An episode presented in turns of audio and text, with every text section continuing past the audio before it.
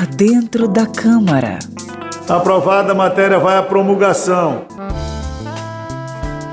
A promulgação é o ato que declara a existência de uma lei e que ela é agora uma norma a ser obedecida. Emendas constitucionais são promulgadas pelas mesas da Câmara e do Senado numa sessão solene do Congresso. A promulgação de leis complementares ou ordinárias é da responsabilidade do presidente da República. Isso acontece simultaneamente à sanção.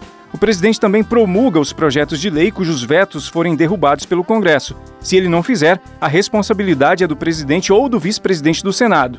As resoluções da Câmara são promulgadas pelo presidente da Casa, isso porque são assuntos específicos da Câmara. Por dentro da Câmara.